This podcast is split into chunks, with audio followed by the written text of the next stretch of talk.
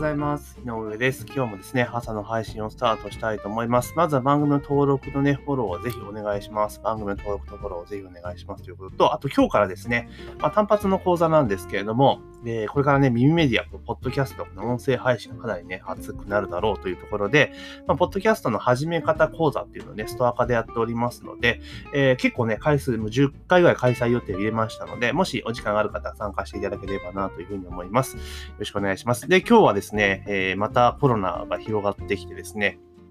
えー、過去最大の重症者数で、まあ、時短要請をしましょうというような、まあ、流れになってきたというところで、まあ、それについてちょっとお話をしていこうかなというふうに思っております。よろしくお願いします。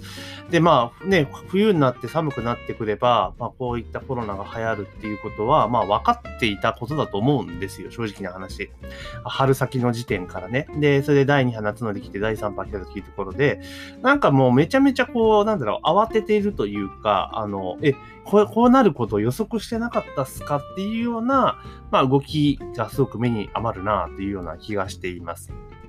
で、実際のところ、あの、今回ね、またコロナの感染者数が増えてきたので、まあ、飲食店時短要請とかっていう形になってきてるわけですよね。で、まあ、もうこのままいったらやばいと、また再度非常緊急事態宣言とかいうカードもちょっとちらつかせ始めていて、強引にこう、なんて言うんだろう、動きを抑え込もうというふうにしているんですけれども、これ本当にそのなんだ飲食店とかで外食してるから感染が広がっているのか、えー、どうなのかっていうのをもうちょっとちゃんと調べておかないといけないんじゃないのかなってちょっと思ったりするんですね。で、結局なんか GoTo トラベルも結構止めるっていう話になってるじゃないですか。で、その時にまだ科学的根拠はないけれどもっていうふうに言ってるわけですよね。だからなんとなくの雰囲気でこういう大きな施策とか施策っていうのを動かしたり止めたりしてるっていうのは結構危険かなって思うんですよ。うん、なんか、その、なんていうかな、世の中的に世論がね、こう湧き立ってきて、これはちょっとまずいぞ、みたいな空気になってきて、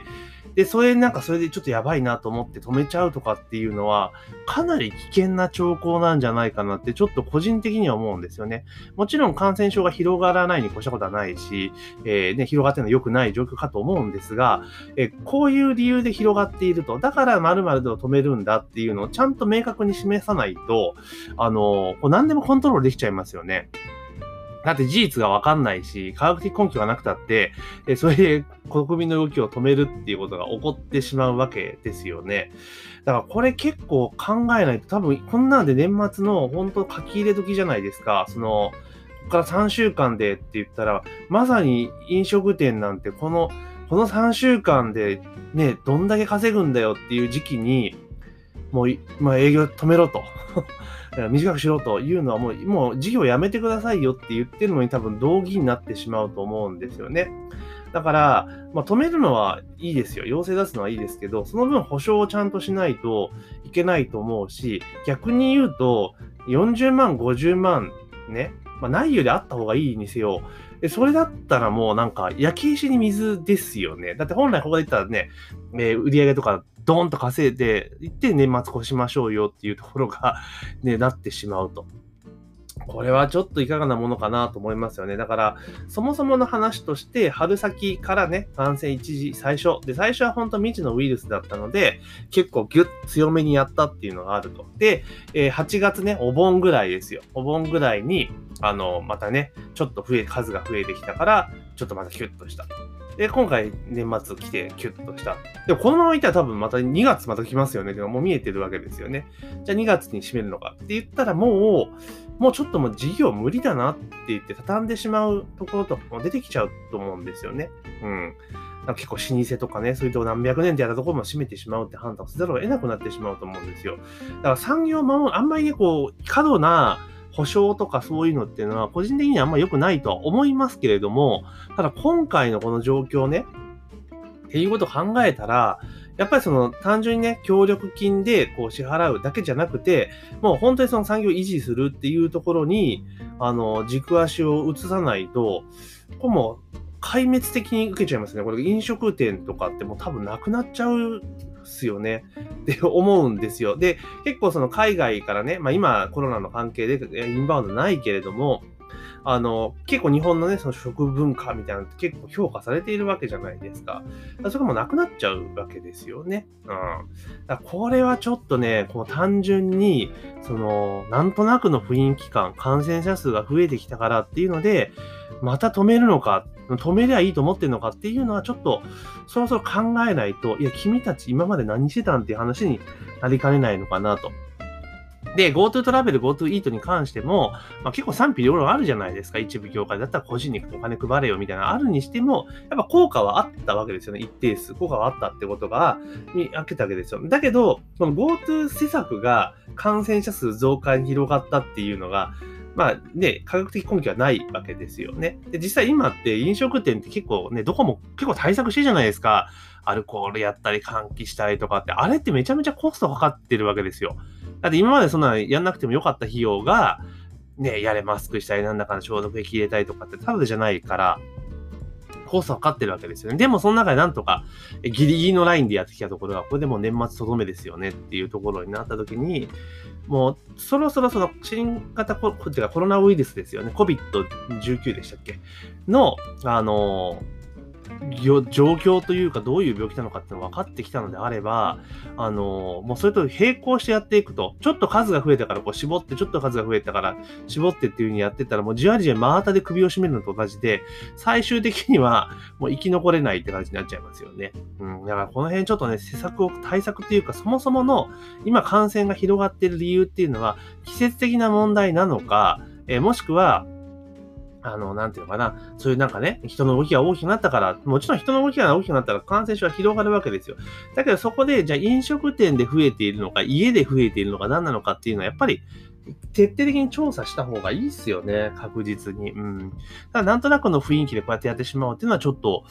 ちょっとどうなのかなと、個人的には本当に思ったりはします。で、今結局重症者数がってなってると、こ指定感染症なので、こあの、あれですよね、あの、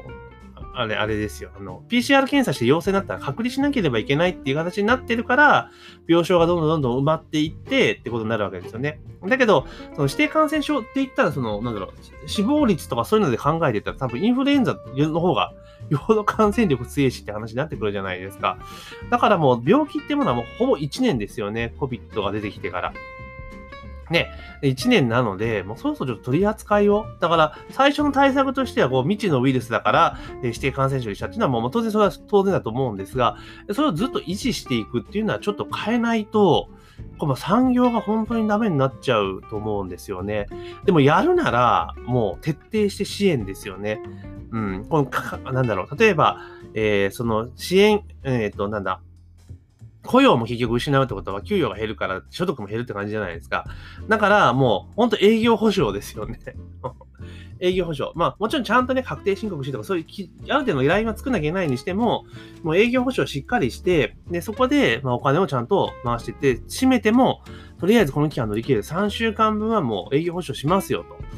というふうに、あの、しないとね、例えば家賃はもう全額払うと。もう、もう問答無用で払うというのにやっていくのかなっていうのがありますよね。だからまあこれでね、またね、その、こういう結構ね、その支援のハードルを下げちゃうと、また不正受給っていうのが出てきますけど、でもじゃあそれはまた後でね、別のところで取り締めりゃいいわけですよね。うん。だから産業を残すってことを考えたら、ちょっと今のね、この、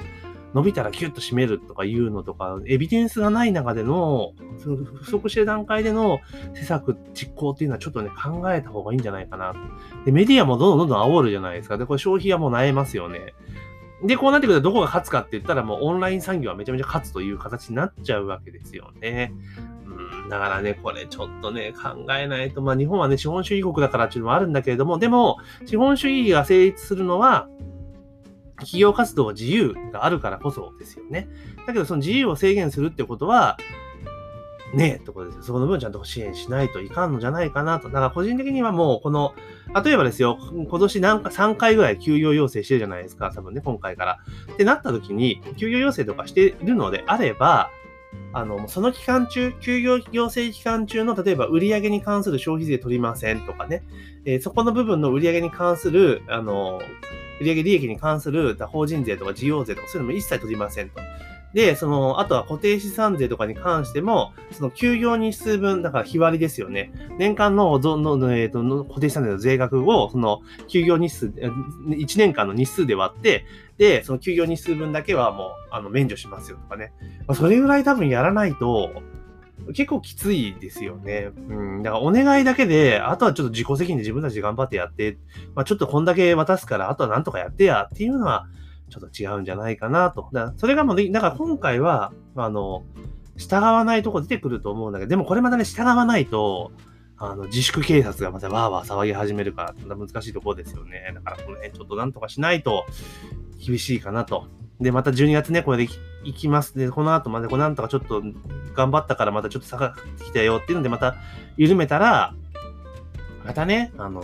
2月、3月またドーンと来るっていうのも見えてますからね、ちょっとなんとかした方がいいんじゃないかなというふうに思いました。というところでね、まあ、ある意味、あとは、まあ、こういうもう時代の転換点であるのも事実なので、あの、まあ、今までと全く違った発想でビジネスを組み立てるっていうチャンスでも当然あると思うんですよね。だから、そのちゃんとね、支援をするというのはもちろんのことを、行政側がね、国側が。それと同時にやっぱり事業者側も、この環境の中でどう生き残っていくのかっていうことをやっぱ模索していく時期でもあるのかなというふうにちょっと思ったりはしました。というところで今日はですね、コロナの第3波感染がね、また広がっているというところで、えー、3回目の自粛要請っていうのね、営業時間要請みたいなのが出てきましたので、まあそれについて思ったことをお話をさせていただきました。あとね、番組の登録とフォローね、忘れずにぜひお願いいたします。番組の登録フォローぜひお願いします。というところで、えー、本日の朝の配信は以上とさせていただきます。今日も一日頑張っていきましょう。